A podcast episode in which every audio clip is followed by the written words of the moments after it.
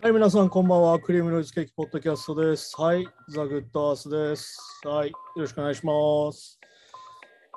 はい、今週も一人ということなんですけども、はい、一応ね、あのキャプテンの方ですね、なんと無事退院できまして、はい、よかったですね。はい、なので、まあ、来週からそろそろね、二人に戻れるんじゃないかなと思っております。はい、まあね、一人の時はずっとこうやって、どっちかというと、こう、一週間を振り返るね、完全なダ話形式だったんですけど、来週からまた音楽ニュースを取り入れた、いわゆる時事ネタ的な話になるんじゃないかなと思います。はい、今週までは私一人でお付き合いください。よろしくお願いします。はい、そんな感じですね。今週なんですけど、まあ、あの、あれですね、あの、僕はあれなんですよ、もう毎週水曜日は映画の日っていう決めてまして、今。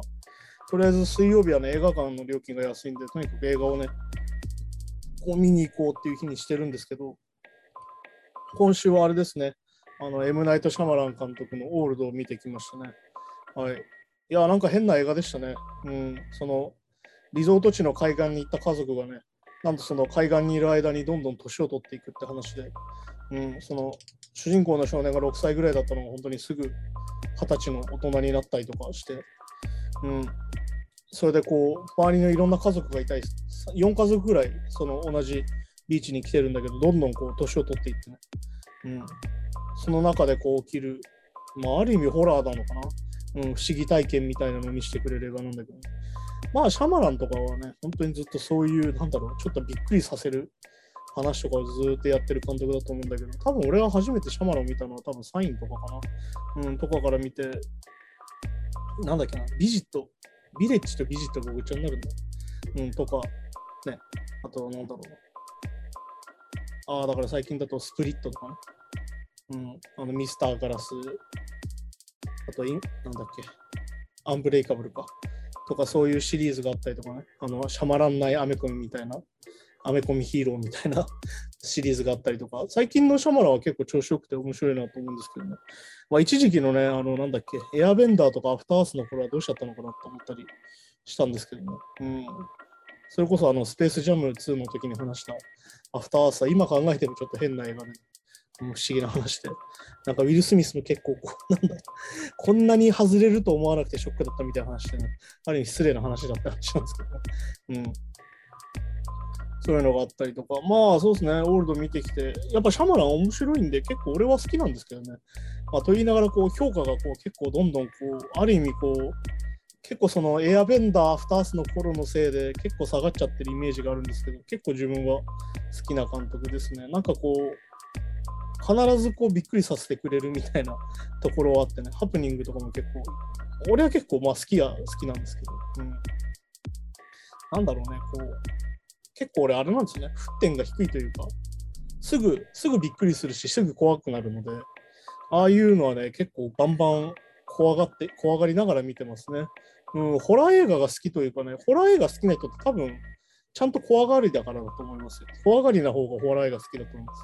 別にこんなの怖くねえよって人は別に多分ね、ホラー映画とかそういうスリラー的なものはね、好んで見ない。別にびっくりしねえよって人は見ないと思うんで、俺は結構もうホイホイびっくりするんでね。うん。見るたんびに新鮮に驚いていますね。うん。そうした方が多分映画とか楽しめるんじゃないかなと思いますけどね。うん。あんまりこう前情報を入れないっていうのも大事かもしれないけど、まあでもどういう監督の映画かってぐらいは知って見に行くと結構いいんじゃないかなと思ったりしますけどね。まあだからそのなんだろうな。うんまっさらな状態で見た方がいいみたいなのは嘘だとは思うんですけど、まあ別にどっちでもいいかなと。うん、好きにしたらいいと思いますよ、そこはね。うん。うん、そんな感じでオールド見ていきましたね。オールドの話はね、まあ、詳しくまたどっかでやる機会があればいいんですけどね、今別にその自分の YouTube チャンネルをね、ほとんど使えてないので、そっちでやったりとかしたいんですけどね。うん、結局ね、やっぱ最近ケツが重くてですね、なかなかその、そういうモードにならなくて、なかなかできてないので、ね、そういうのをちょっとやってみたいなと思うんですけど。うん。まあそうですね、オールド面白かったんで、ぜひおすすめですよ。うん、最近映画館でやってる映画結構面白いが多いんですけどね。うん、いろいろこう、延期にもなっちゃってて、数的にはそんなにないんですけど、やってる映画自体は結構面白いので、とにかくね、フリー以外がおすすめなんですけどね、あんまりもう回数やってないんで、ぜひ、これを見て気になった人は、ぜひフリー以外からぜひ見に行ってくださいって感じですかね。はい。あと今週はですね、あの先週も話して、今僕も着てるんですけど、このクリームノイズケーキの新しいアパレルができましてね、うん、これのまあ、みんなにこう、届けるためにこう販売していこうとは思ってるんですけど、はい、それの準備を結構してましたね。うん、先週、こうサンプル、自分がこう着てるサンプルが届いて、うん、やっぱ売るときに、やっぱあれじゃないですか、物撮りとやっぱりその着用写真っていうのは必要なので、それの撮影とかをしてましたね。うん。多分その、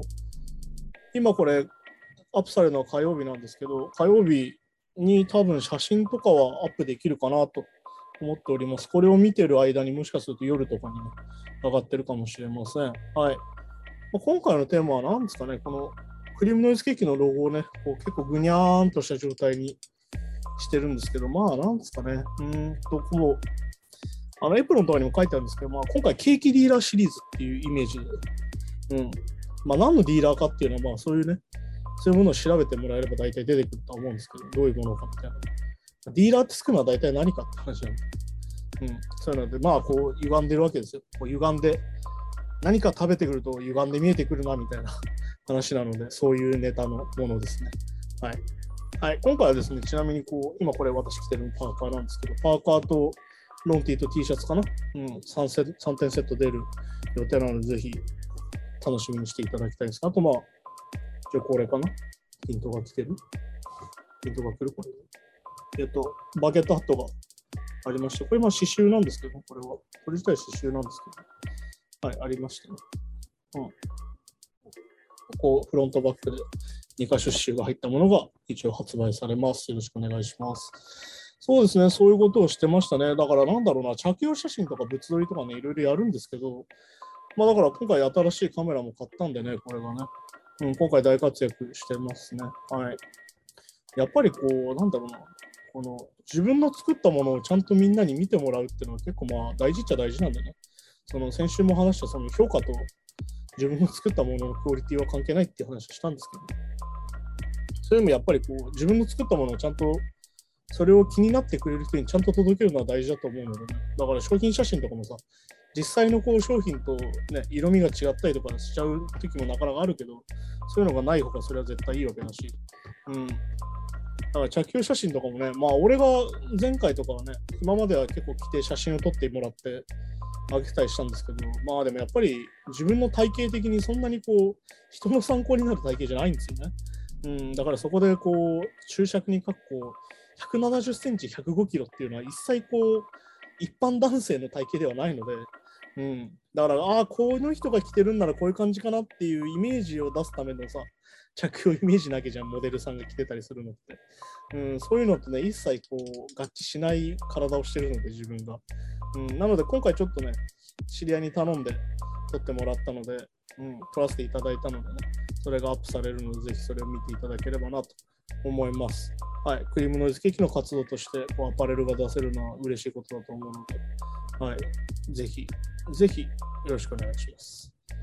あと、なんすかね、今週、ああ今週ね、あとあれですね、靴を買いました、久々に。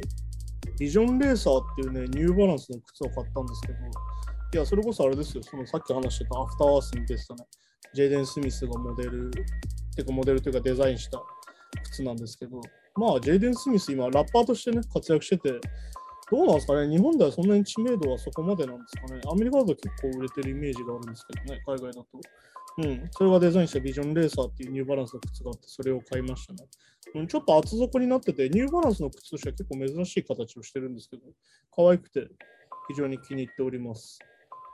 なんだろうな、あの、あんまりその、なんだろう、最近そのね、ハイテクスニーカーというか、限定スニーカーブームに今なっていて、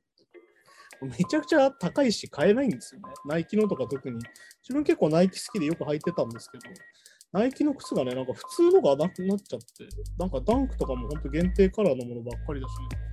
うん、その中でなんか自分として合わないと全然買わなくなっちゃうので、ちょっと離れちゃってるんですけど、ナイキから。うん。そんな感じで今回ニューバランス初めて買ってみたんですけど、いや、非常に履き心地が良くて、あと、なんですかね、原宿のニューバランスのショップで買ったんだけど、そこであの足を測ってくれるんだよね、その場でお願いするとね。うん、こう 3D モデルで自分の足の形とかをこう測ってくれて、最後。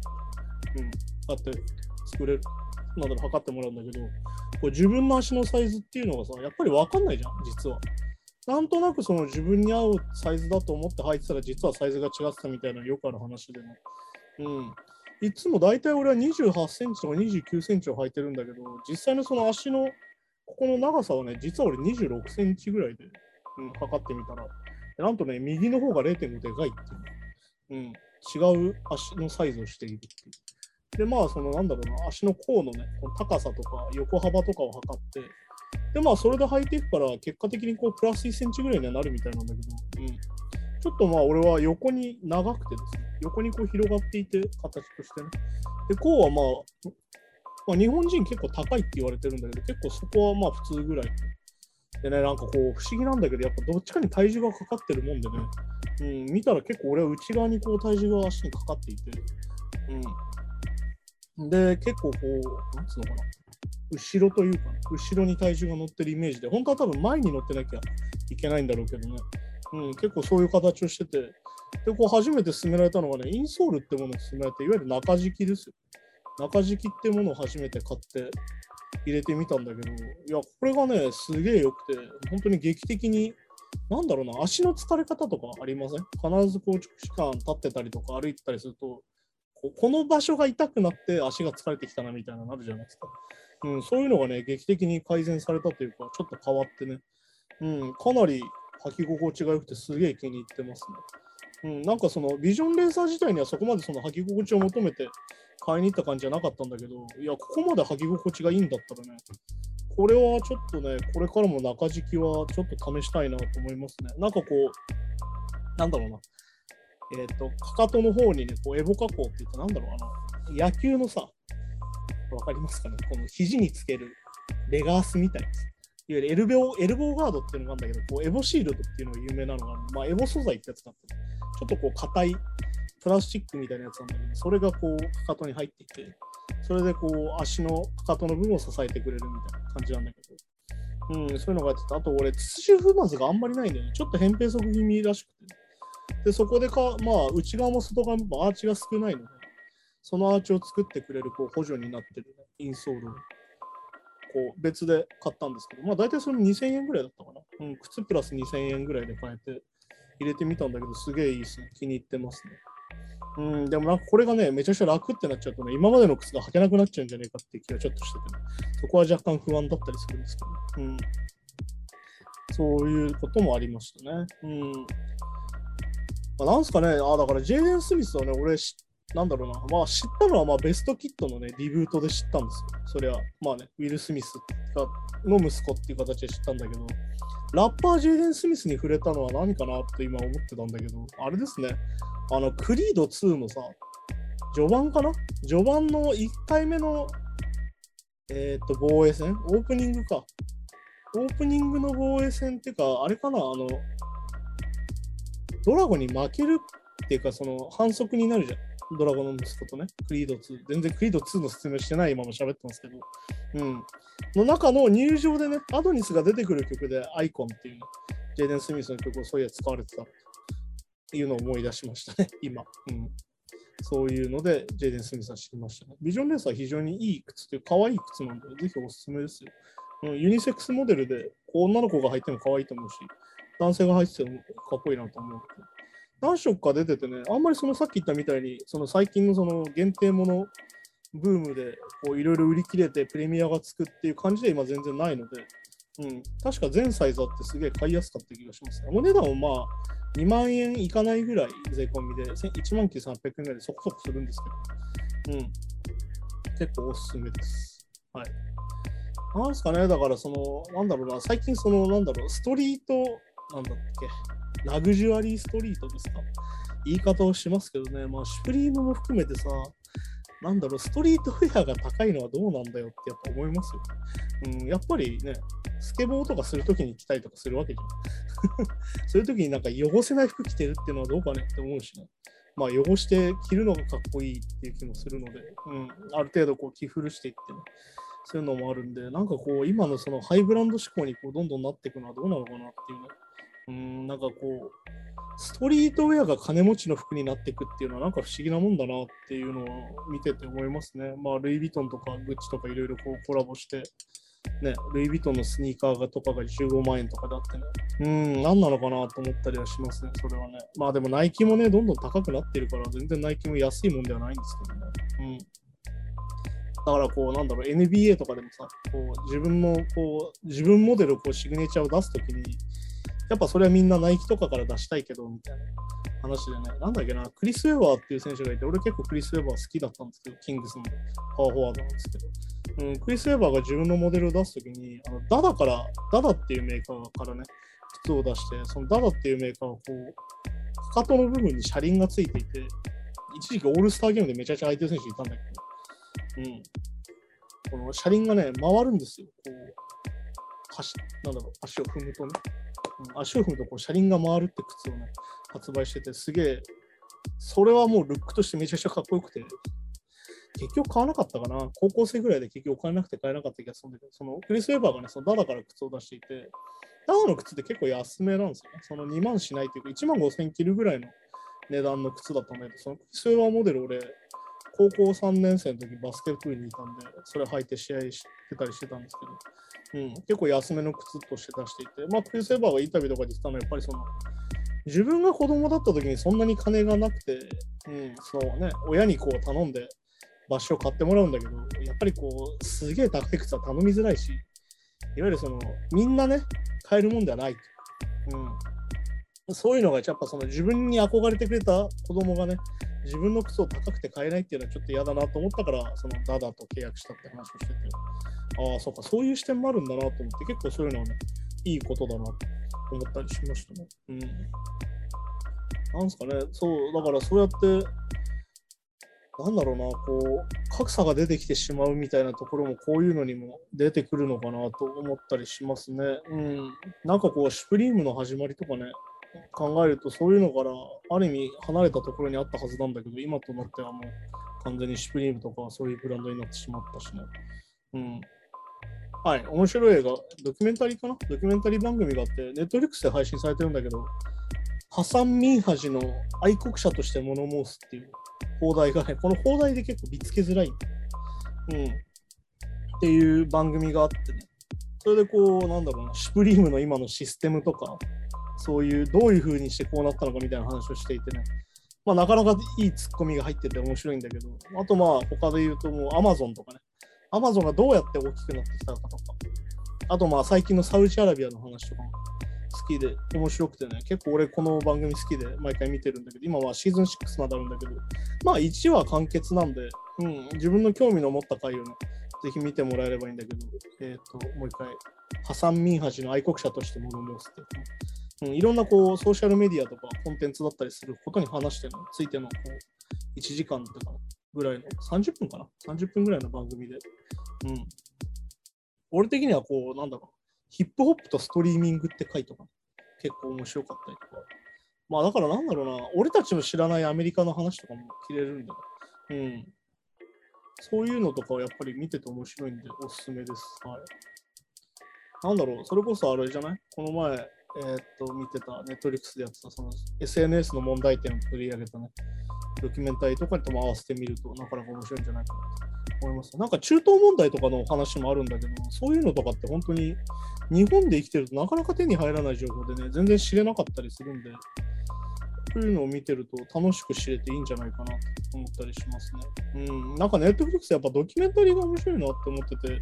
まあ当然ドラマとかも面白くていいんだけどね、うん、こういうなんかオリジナルコンテンツがやっぱ強くて面白いなと思いますね。うん、だから、なんだっけ、それこそアカデミー賞のドキュメンタリー賞を取ったね、イカロスとか本当に面白いしね。うん、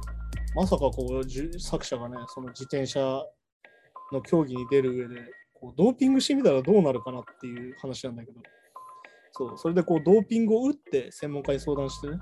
大会に出てくんだけど、記録が上がるのかっていうのを調べていたら、なんとそのうち大きな問題と出くわしてですね、うん。まああれですよね、その東京オリンピックとか見てて分かった、あの、ロシアがさ、あのロシアとして今出れてないんですよね、オリンピックに。こう、夏、冬合わせてね。それはなんでかっていうと、こう国家ぐるみでこうドーピングをやっているっていう。話は今出てきてるんだけど、そこの問題となんとこのイカロスっていうドキュメンタリーの監督がぶつかっていくという話で、最後ね、思いもかけぬ結末を迎えるんで、本当にこれはね、マジ多分作ってる方もこうなると思ってないで作ってる感があるんでね、ぜひおすすめなんで、そこも見てほしいですけどね。なんかネットフリックスだからそういう、ちょっと知らない世界が知れるのがすげえ面白くて、うん、まあドラマとかだとマインドハンターとかね、フィンチャーが作ってるその、なんだろう、犯罪プロファイリングを作る過程のドラマとかね、非常に面白いんだけど、あとまあ、その流れで言うともう殺人鬼物、殺人事件のこうドキュメンタリーみたいなのがめちゃくちゃ多いんで、うん、ぜひおすすめなものがいっぱいあるんでね、ぜひ入ってる人は見てほしいんだけど、まあ、オリジナルで言うとコブラ会とかね、コブラ会は本当に面白いんだけど、なんだろうな。でもなんか逆に言うと、その空手キット、もともとのそのベストキットを超えて面白くなっちゃってる。感じもしないでもないなっていうね、その親父接待でもあるんだけど、そのコブラ会自体は。なんかそのこ、なんだろう、ベストキットで描いてない部分まで来てるなっていう気は最近しますね。うん。まあ、ネットフリックスもね、なんかその、アマゾンプライもそうなんだけど、その、見れたり見れなくなったりとかが結構あってね、普通の映画とかはね、その多分会社の権利の問題なんだろうけど、そういうのがあるのが結構怖くて、最近だからなんだかんだ DVD とか買った方がいいんじゃないかなって、やっぱ思いますね。うん、すげえ好きな作品とかやっぱ自分で買った方がいいですね。うん。なんだかんだ見れなくなっちゃうと本当に残念だった。うん。あとなんすかね。まあ、ネットフリックスに関しては本当にドキュメンタリーを中心にいろいろ見ると面白いんじゃないかなと思いますね。うん。まあ、最近だから話してるこれブラック・ライブズ・マターの話とかに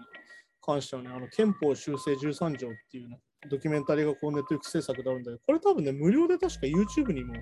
公開されてて、確か日本語字幕もついてたんじゃないかな。うん、そういうのがあったりとかして、それを見るとね、そのいわゆるそのよく言われるシステマチックレイシズムっていうね、そのアメリカの憲法の中で、いわゆるその黒人差別が起きやすいシステムになってるよね、これっていうことのがどういうことなのかっていうのが非常に分かりやすく説明されるので、これを見てからね、ブラック・ライムズ・マターについてもう一回考えると、なんか単純にね、日本でこう言ってる言葉の意味とは結構違うんじゃないかなっていう発見があるので、非常にそこはおすすめですね。うん、あと、なんだっけな、アントールドっていうスポーツドキュメンタリーのシリーズも結構面白くて、うん、これちょっと話したかな？うん、ロン・アーティストっていうあの当時インディアナ・ペイサーズにいた選手がこう乱闘事件を起こすんだよね。観客を巻き込んだすげえ乱闘事件を起こしちゃって、まあ、そのせいでこう1年間出場停止になったりとかするんだけど、それもドキュメンタリーとかもだったりとか見ても面白いかなと。あとなんだろうな、最近だと ESPN でやってたあのセリーナ・ウィリアムス VS 審判っていう、うん、あの、まあ、あれですよ、あの大坂なおみがさ、あの全米オープンかな？勝った時の試合がすげえ揉めたじゃん。試合中にセリーナが切れちゃって。うん、それについてのこうドキュメンタリーもあって、それも見てるとね、それこそ、なんだろうな、ブラック・ライブズ・マターを考えるときに、その元々の先入観みたいなもの、もともと黒人はこういう人たちだみたいなね、ものが絶対やっぱりあるんじゃないかなっていう、でも自分たちもやっぱステレオタイプとしてあるからさ、いろんなものが。やっぱステレオタイプとして入ってるっていうのは良くないよなと思ったりするんだよね。うん。だから、さっき話したオールドの中でもそういう描写があったりとかするんだけど、その中でやっぱりその、なんだろう、やっぱレイシストはダメだしね。うん、差別はダメなので、そういうところもやっぱステレオタイプってもの自体をちょっとこう是正というか、ね、こう減らしていかなきゃいけないかなと確かに思うんですよね。だからでもやっぱり物語とさ、してこう台本書いたりしたときに、この人間のキャラ好きみたいなもので、やっぱりこうステレオタイプ的なね、描写っていうのがどうしても出てきちゃうし、こうある、なんだろうな、それこそだから、オールドの中でも出てくるんだけど、その統合失調症っていう病気の、ね、扱いとかは、うん、やっぱりちょっと一回考えなきゃいけないんじゃないかなと、いろんなものを見てて思うかな。最近だとあの、なんだっけ、チェーンソーマンの人のさ、短編の、あの、ルックバックっていう漫画が確か、それでまあ修正されたりしてたんだけど、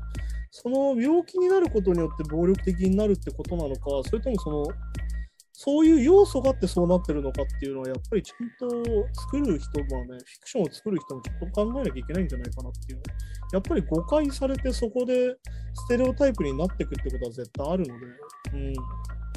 だからこう、なんだっけ、あのトランスジェンダーとハリウッドかなっていうドキュメンタリーがそれこそネットフリックスにあるんだけど、それとかも見るとね、その自分は全く意識してない部分、自分は全く知らないでそう見てたものっていうのがやっぱいっぱいあるし、うん、その中でやっぱり偏見とかステレオタイプ的なものっていうのはやっぱり重要しちゃってるなとは本当に思うんだね。うん、だからなんだろうな。例えばこうスポーツとかで、えー、とその白人の選手と黒人の選手が同じプレーをしたときに、黒人の選手には身体能力が素晴らしいっていうコメントするんだけど、もしこの動きを白人の選手がやったら、身体能力だって言うかねとか、うん、そういうことだったりとか、それなんだろうな、ある意味その逆差別的なものでもあるわけで、いわゆるその褒めることによってもある意味差別を助長してるっていう部分もあって、例えば黒人の選手は足が速いとか、うん、そのジャンプ力が高いとかね、うん、そういうのはこう別になんだろうな、人種じゃないんだよね。その人種の差異っていうよりはそのその人たちの住んでいる環境とか生活の方がやっぱ影響力が高くてですね。あとだからなんだろう、ああだから音楽とかでもよく言うね、その黒人のリズム感とかさ、いう話をするけど、いや別にそういうことでもないし、ね、そういう、だからそのリズム感が良くなる環境にいればリズム感は良くなるしっていう話なので、そういうところも含めてやっぱりその、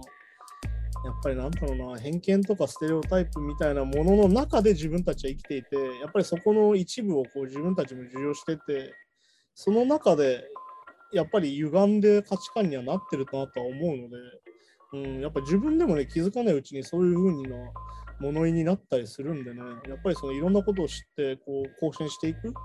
なんだろうな、アップデートって言葉を今使ってますけど、みんな、そういうことなんじゃないかなと思うしね。うん、あとまあなんだろうな、日本だとさ、その BLM とかさ、なんだろうな、こう4文字言葉に略したいとかさ、こうすぐ略語にしちゃうじゃん。だから BLM もそうだし、なんだろう。フェミニズムとフェミって呼んだりとか、なんだろう、そのパワハラ？パワーハラスメント、セクシャルハラスメントっていうのをこう何ハラ的なね、もので使っちゃって、結局やっぱそのさ、俺も結構やりがち、気をつけなきゃいけないなと思うのは、その笑いのネタにしたときに、その言葉の意味を完全にさ、ちょっと勘違いさせる伝え方をしちゃうみたいなさ、ことがやっぱあって、やっぱこう簡単にさ、説明したいから、こういうその略語で使うんだけど、そうしたせいで、その言葉の本当の意味がそがれちゃってさ、その表面的な意味だけこう、使われる感じっ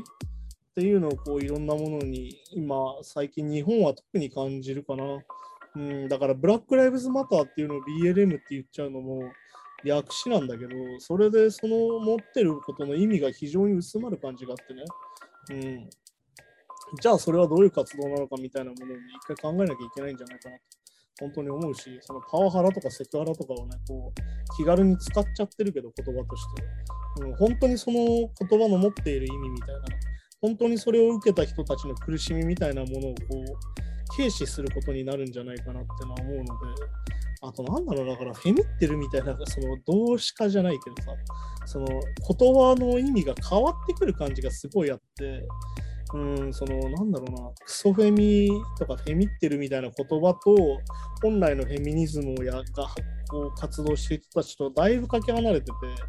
いや、それそこの表現するときに合ってないよなってことをすごい最近思いますね。うん、てか、あれじゃないの？フェミニストじゃないと今ダメなんじゃないの？人間としてって思ったりするしね。うん、フェミニストじゃないですっていう人は逆に何なのって思うしね。うん、だって権利は男女平等の方がいいだろうしね。うん、ってことはやっぱりこう自分が男性として生きてる上でやっぱり下駄を履いてきてるなと思うしね。うん、この今自分がこう30過ぎてさ好きなことやってなんだろうある意味こう実家で自分は暮らしててね親の親の家に住んでて好きに生きているけどそれがどれだけ男性だからできていることなのかっていうのを普通に考えたりするよね。うん、最近だから見たプロミシング・ヤング・ーマンっていう映画の中でさ、そう主人公の女性がその家、実家に暮らしていて、非常にこう、実家がこう器みたいなさ、なんかこうバービー人形の部屋みたいな部屋に住んでいて、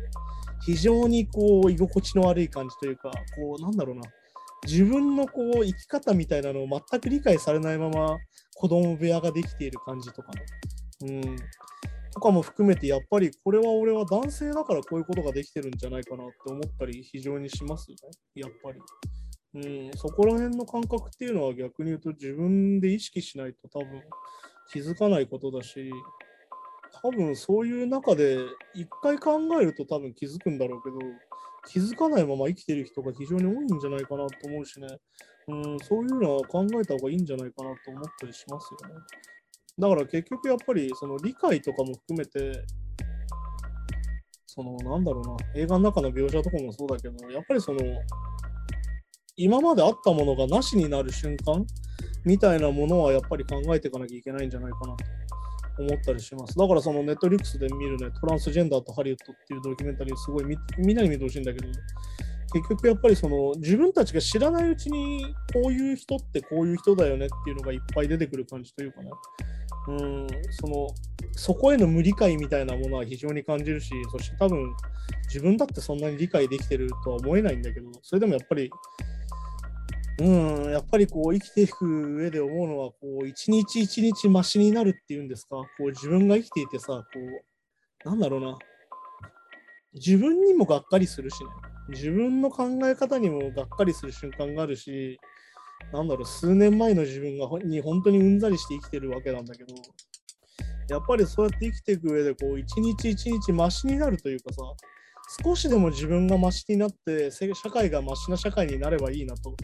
うん、思ったりするわけですよ。非常にこう青臭いことかもしれないけど。うん、でもそういうことをね、今こう、口にしないとダメなんだなっていうのは非常に感じていて、うん、要はちょっと前までは選挙権がなかったりしたわけでね、女性に。で、なおかつ男性にだって、ある人とない人がいたりとかしたわけで、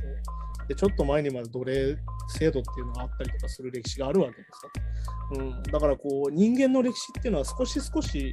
少しずつ人間っていうのはマシになっているはずなんだけど、でも、旗から何かを見たときに、これは後退しちゃってるんじゃねえかなと思う瞬間っていうのはいっぱいあるしね。うん。その中でこう生きづらさだったりとか、逆に言うと生きづらい人は生きづらいわけで、で生きづらくない人は何も考えなくていいのかってそんなことはないわけでね。そういうのだったりするわけで、そういうのやっぱ日々考えていかなきゃいけないんじゃないかなと。でもやっぱり今の人間っていうか、今の日本は特に余裕がなくてね、そんなことを考えてる暇もない感じになっちゃってて、うん、非常に弱者に厳しい社会でね、す、べ、てを自己責任って押し付けていく風土みたいなのがあるのでね、そういうのは本当に良くないし、てか、いいことが一個もないよ、実は。うん。要はだって弱い者同士で戦わされてるわけでさ、うん。なんか本当に問題がある奴らは何も考えてないわけじゃん。そういうやつらのうまいように使われて俺たちは死んでいくのだみたいなさ、そんなの嫌じゃないですか。やっぱり生きていてね。だからやっぱりこう一日一日自分がマシになっていったらいいなと思うので、やっぱり勉強とかね、勉強したりとか何かを学んだりすることはやめちゃいけないなと